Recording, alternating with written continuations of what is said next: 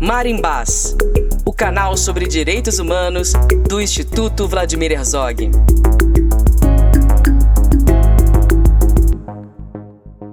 Oi, gente! Está começando mais um episódio da segunda temporada do Marimbás, que apresenta as reportagens produzidas pelos estudantes de jornalismo que foram contemplados no 13º Prêmio Jovem Jornalista Fernando Pacheco Jordão, realizado pelo Instituto Vladimir Herzog em 2021. Eu sou Raquel Melo e é uma satisfação estar com vocês por aqui.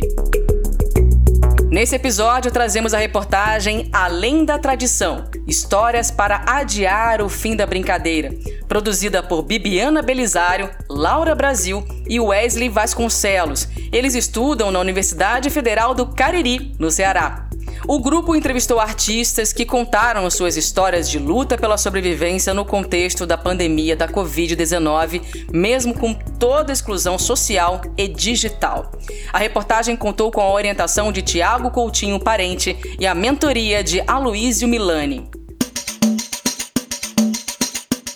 As tradições populares enfrentam o desafio de se reinventarem num contexto atravessado pelas novas tecnologias sem o apoio necessário do poder público e com os efeitos da pandemia da Covid-19.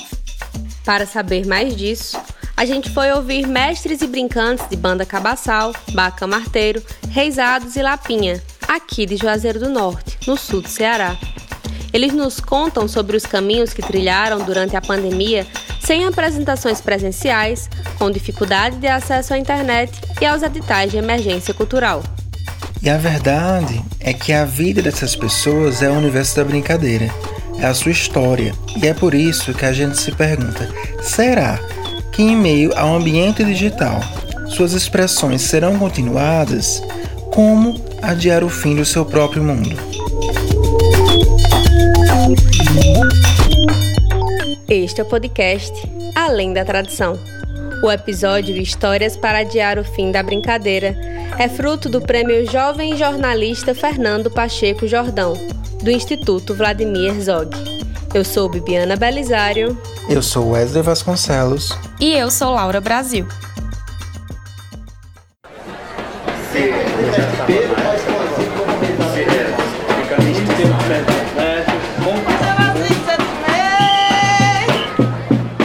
Juazeiro do Norte possui 45 grupos de expressões populares mapeadas. Esse termo, expressões populares, diz respeito a manifestações de um grupo social ou região praticadas por pessoas reconhecidas pela comunidade. Sim, e de acordo com o mapeamento do Patrimônio Cultural Imaterial de Juazeiro, esses grupos somam 42 mestres, que são aqueles que encabeçam os grupos, e 338 brincantes, que integram a brincadeira. Nos últimos anos, as mídias digitais passaram a fazer parte do cotidiano dos grupos, mas não de todos eles. E desde 2020, com a pandemia da Covid-19, a exclusão tecnológica e o não acesso a editais de cultura foram acentuados, fazendo com que a desigualdade ficasse evidente. Esse período trouxe mais desafios para o cotidiano dessas pessoas que já estão em contextos sociais e econômicos desfavorecidos.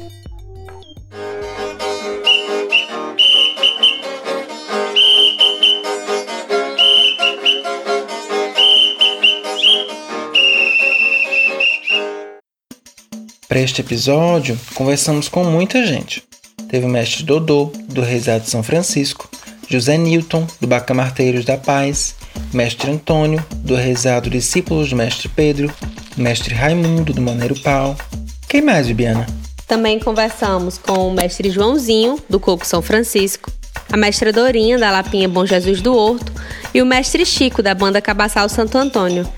Todos eles já estão na brincadeira há pelo menos 30 anos. O mestre Dodô, inclusive, está há 63 nossa cultura. O povão desanimado e muita gente parado. Cadê a sua alegria? Nossa cultura. O povão desanimado e muita gente parado. Cadê a sua alegria? O que fazia sem poder ir nas calçadas, as portas tudo fechadas por conta da pandemia.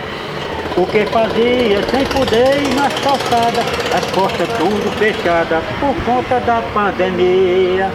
Uma doença que veio lá do estrangeiro, passou pelo mundo inteiro, voando com mais de mil.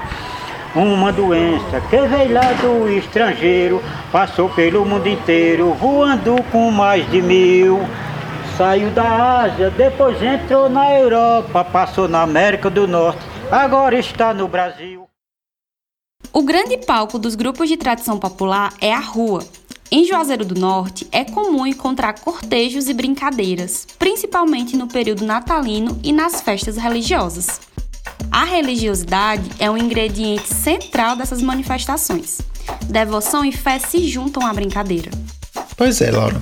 E no início de 2020, todos os eventos presenciais foram suspensos, né? O que afetou também esses grupos que sempre contaram com o público em suas brincadeiras. E foi assim que, pela primeira vez na história, os tradicionais grupos de cultura popular foram guardados em suas casas. Ou melhor, se voltaram para as telas de nossos computadores e celulares. E agora vamos ouvir o que os mestres acharam dessa mudança. Estou sincero a dizer Estou sincero a dizer, é, é, não, não há cultura nisso não. E você estando, estando na liberdade, as coisas sempre chegam o assunto, chega sempre, sempre, sempre o assunto em cima de assunto. E você não estando em liberdade, as coisas não ficam privativas para você. A diferença é grande, grande. Ele acabou de dizer, porque a pode ser quatro pessoas, duas, seis, da metade da, dos brincantes pra cá. Pode ser, e só sendo, ele, só pode ser só ele, que ele fez, Só aqui casa. sozinho. Tem sozinho aqui em casa. Só com a menina. Só nós dois, né? Nós fizemos aqui, lá. E brincando na rua, com a turma toda, é alegre. É muito alegre. É animado, a gente se bem. Nós estamos treinando, longe uma vez da outra, não é nem tão pertinho, nem todo mundo está na hora. Entendi. E aí por nossa conta, aí aqui na casa dele, na casa do nosso sobrinho, por nossa conta, não é nem perto uma vez da outra. E nem todos brincando estão no momento. Esse novo jeito, entre aspas, né, de realizar a brincadeira, veio repleto de desafios, como a falta de acesso à internet, conexões que eram perdidas, exclusão de integrantes, falta de equipamentos tecnológicos e a necessidade de apoio externo. Pois é, Bibiana. Com tudo isso, esse período trouxe o que seria uma perda de parte da autonomia construída há décadas por esses mestres e brincantes.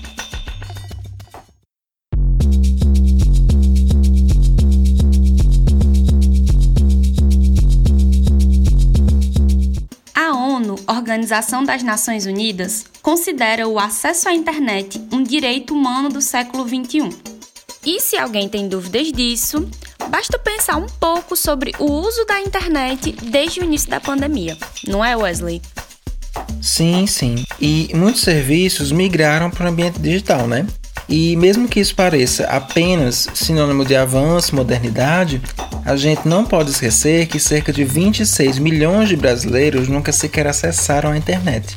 E isso não sou eu que estou dizendo, são dados da pesquisa TIC Domicílios de 2020. Então isso quer dizer o quê? Que uma sociedade tecnológica também pode criar exclusões e desigualdades. Pois é, Wesley. E dentre os entrevistados, o mestre Joãozinho afirma não usar a internet. Mas vocês têm grupo no WhatsApp do, com o pessoal do Reisado, do Coco? Tem. Tem? Aí vocês conseguem falar, vocês dois, assim, vocês recebem mensagem, mandam mensagem no WhatsApp? Eu não, ele. O senhor não tem celular? Não, e nem, nem sei, nem quero, sou matuto. Eu sou matuto do pé da serra. Nem o celular pra eu ligar pro senhor, o senhor atender? Eu tenho, eu tenho um. uma coisinha doidinha, né? Aquela Só pra cabozinha. atender a ligação. matuto, Eu atendo, eu ligo. Eu sei fazer a ligaçãozinha também. Agora, Entendi. esses corre-dedo, eu não quero porque eu- não dá pra mim. Os corridedos que ele fala são os celulares touchscreen, os smartphones. Já o mestre Chico tem internet em casa, mas não usa. Eu pago devido a minha menina ter, ter o zap zap. Ela tem um celular e ela tem um zap zap, ela usa os áudios, tudo. Aí por isso aí eu ajudo o menino, depois você deu a, a linha, a senha, você deu a senha para o celular dela. O meu não tem não. O meu é assim. O senhor não tem interesse em ter o Zap Zap? Não, porque eu não, não, não sei lutar com. Porque eu não estou dizendo aqui, eu expliquei no chão. Eu sou analfabeto, eu não tenho leitura. Aí eu não tinha outra coisa. Já eu pegar um celular, eu não sei nem fazer ligação, não tinha. Não, meu, mas de noite, essa horinha, eu gosto de, de mexer, eu pego no YouTube, eu só pra assistir, mas pra dizer assim, poxa, eu não, não entendo muito ainda não. A gente ouviu os mestres falando sobre questões que passam muito pelo uso, né, pela utilidade que a internet tem para cada um deles. Se pensarmos um pouco mais a fundo, a verdade é que a brincadeira ela não cabe adaptada no contexto tecnológico dessa forma ou de apresentações culturais com tempo limitado né, pelas entidades e instituições. O mestre Dodô e o mestre Joãozinho têm uma fala bem interessante sobre isso. Vamos ouvir mais. Então, usar bomba, só dá para uma peça, vai-se embora uns 10 minutos. Aí eu acho que nós passamos de 15 minutos. Uhum. Eu parei porque eu não gostava de usar da bondade, mas, mas nós passamos. mas ele ficou aceitando eu cantar e eu estava vendo grupos para se apresentar também. Fui e parei. Sempre pela nossa conta aí é, é duas horas, é três horas, aí é o nosso dispor. Aí nós brincamos a metade da noite, dá tempo nós botar tudo, tudo que nós. Os entremeios Já, é, todos. uma renovação de santo. E aí nós, é só nós, aí nós fica. Mas é duas horas, duas horas e tanto, nós estamos suando. Porque nós achamos bom brincar. Geralmente, os mais jovens são responsáveis pelas lives e pelo gerenciamento das redes sociais dos grupos, assim como a produção de suas apresentações. São as filhas, filhos, netas, familiares e produtores locais que se informam sobre as novidades de editais e credenciamentos de cultura que vão aparecendo. Vamos ouvir agora os relatos dos mestres sobre isso. chamar uma pessoa grava aqui pra mim, segura aqui pra mim. Até pra fazer a live, até É. pra fazer a live, a gente tem uma pessoa pra colocar o celular, colocar o celular. pra ajeitar, pra, pra programar tudo.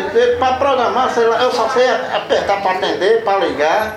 E pra mandar algum recado, pra digitar alguma coisinha, eu não entendo, né? Mas, mas pra live, essas coisas, já tinha a pessoa certa. Porque vamos, vamos fazer a live, é tal hora, tal hora, a pessoa tinha já lá, tava já no jeito. Aí dizia, o microfone é aqui, quando ele pediu o microfone, você aperta aqui, pronto, deixava no jeito. A filha dele ela é quem faz tudo aqui com a, com gente. Ela é quem cria o estragar, ela é quem cria tudo, tudo, tudo para a computação, essas coisas. Se nós não tivermos uma ajuda, acabou-se para nós.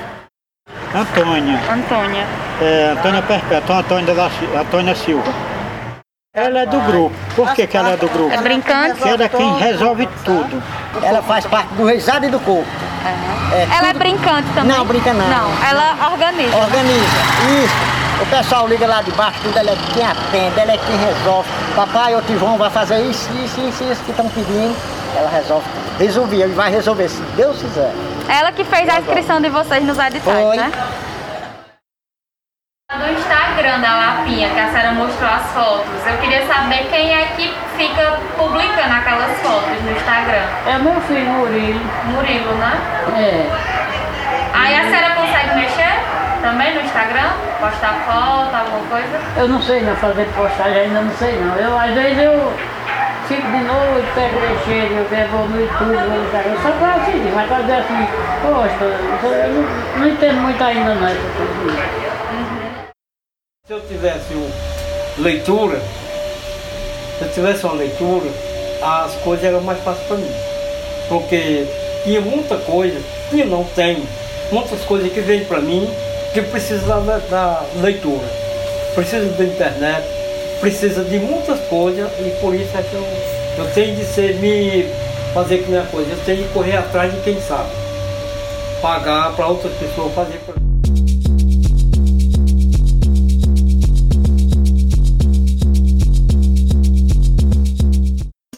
Então, minha gente, é, na pandemia, a principal fonte de renda para os artistas e trabalhadores da cultura foram os editais oriundos da Lei Federal Aldir Blanc. Só que o acesso a eles não é simples, por conta da burocracia na parte da documentação e pelo fato das inscrições serem feitas exclusivamente pela internet. E olha aí, a internet aparecendo mais uma vez como algo essencial. Em Juazeiro, três editais foram publicados pela Secretaria Municipal de Cultura em 2020. Já em 2021, tiveram outros três editais com os recursos remanescentes da Lei Aldir Blanc, contudo havia limitações. Os grupos e mestres que foram contemplados no ano anterior não puderam se inscrever neste ano. E hoje fui ver o mestre, foi visto isso na nossa reunião do nosso prefeito. Foi visto isso.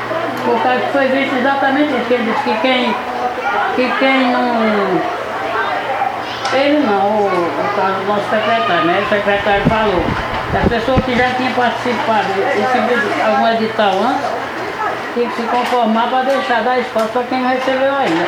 Tá certo, eu concordo, mas é como um mestre falou lá, é o seguinte, na situação que se está, quase dois anos parados, quer dizer, se a gente pegou o edital, resolveu, né? Colocou dividiu direitinho. É claro que gastou, porque o pior tudo tá na boca, né? A gente precisa, né? Aí diz, aí quer dizer que, que já com um ano, quase com um ano ou mais de ano que a gente. Aí a gente não tem direito, porque é isso que a gente não, não tem direito. A gente foi feito isso não. Ele deixou bem claro, que disse que, que a gente fizemos de novo, teve segundo agora, né? Uhum. agora. Aí a gente fez, não, teve, não tivemos direito, não foi, não contemplamos, né? Não fomos contemplados. Sim, ainda tem mais, viu? É, a gente precisa lembrar que o Ministério da Cultura ele foi extinto logo no início do governo Jair Bolsonaro, né? E o que acontece? É, segundo o jornal Folha de São Paulo, em 2011, quando a cultura ainda tinha um ministério, o valor autorizado para ela era de 3,34 bilhões de reais. Em 2021, 10 anos depois, e com a cultura já rebaixada para a Secretaria Especial do Ministério do Turismo, o valor previsto pela Lei Orçamentária Anual foi de 1,77 bilhão de reais. Pois é, Wesley. Isso significa então que o orçamento destinado à cultura vem caindo. É quase a metade, né, se a gente comparar com 10 anos atrás. E aí os mestres Chico e Dodô falaram um pouco sobre o que acham da gestão da cultura no atual governo federal. Vamos ouvir aí. Rapaz, essa parte aí do governo federal, eu não posso, não posso falar nada porque esse homem, eu nunca vi ele falar em cultura. Nosso presidente, não. Eu sou sincero a dizer.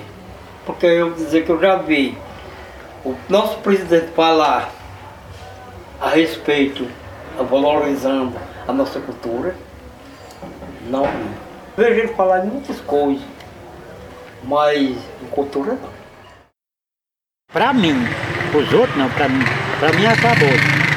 Entrou esse. É, como é que diz que é, é Lei Aldir Blanc? Lei Blanc. Foi bom para mim, foi. Eu não sei se foi dele. Não teve brincadeira para nós. As tradições populares já resistem e se reinventam há tempos. E o fim da brincadeira vem sendo adiado ao seu modo. São os mestres e brincantes que, pela paixão ao que fazem, mantêm acesa a chama necessária para que os reisados, bandas cabaçais, lapinhas, maneiro pau e bacamarteiro continuem existindo. Em primeiro lugar, eu quero dizer o seguinte: ninguém não obriga ninguém a brincar. Você ou tem paixão por uma coisa ou não tem.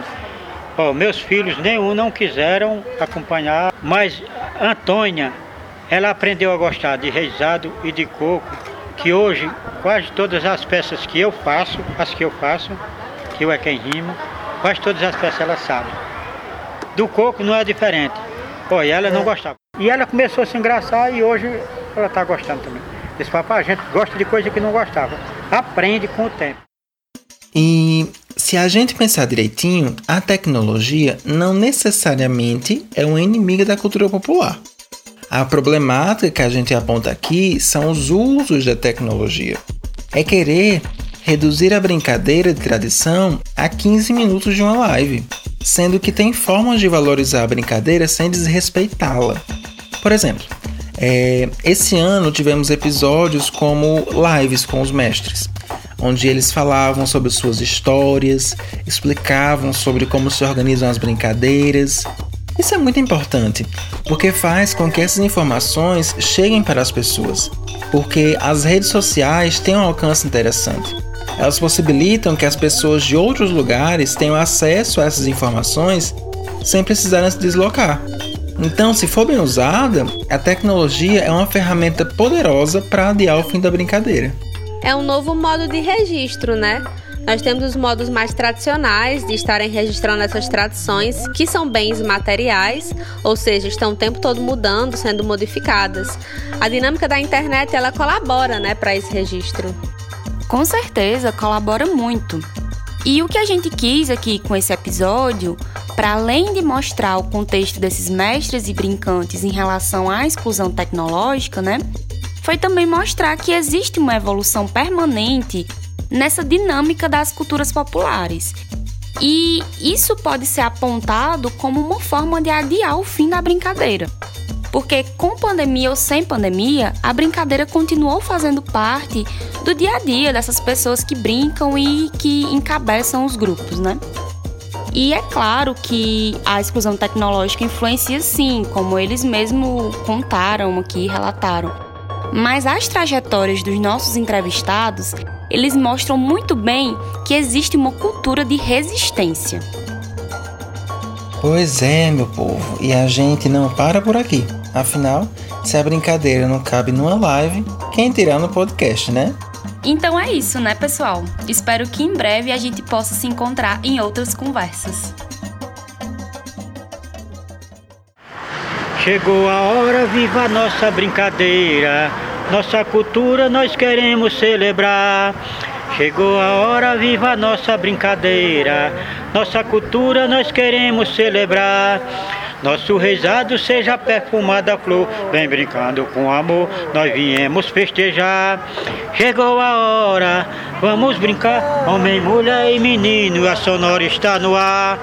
Em Juazeiro, tum tum tum, meu coração, viva a Senhora das Dores, meu padrinho, a esse foi o podcast Além da Tradição. Este material foi produzido a partir da proposta de pauta vencedora do 13º Prêmio Jovem Jornalista Fernando Pacheco Jordão.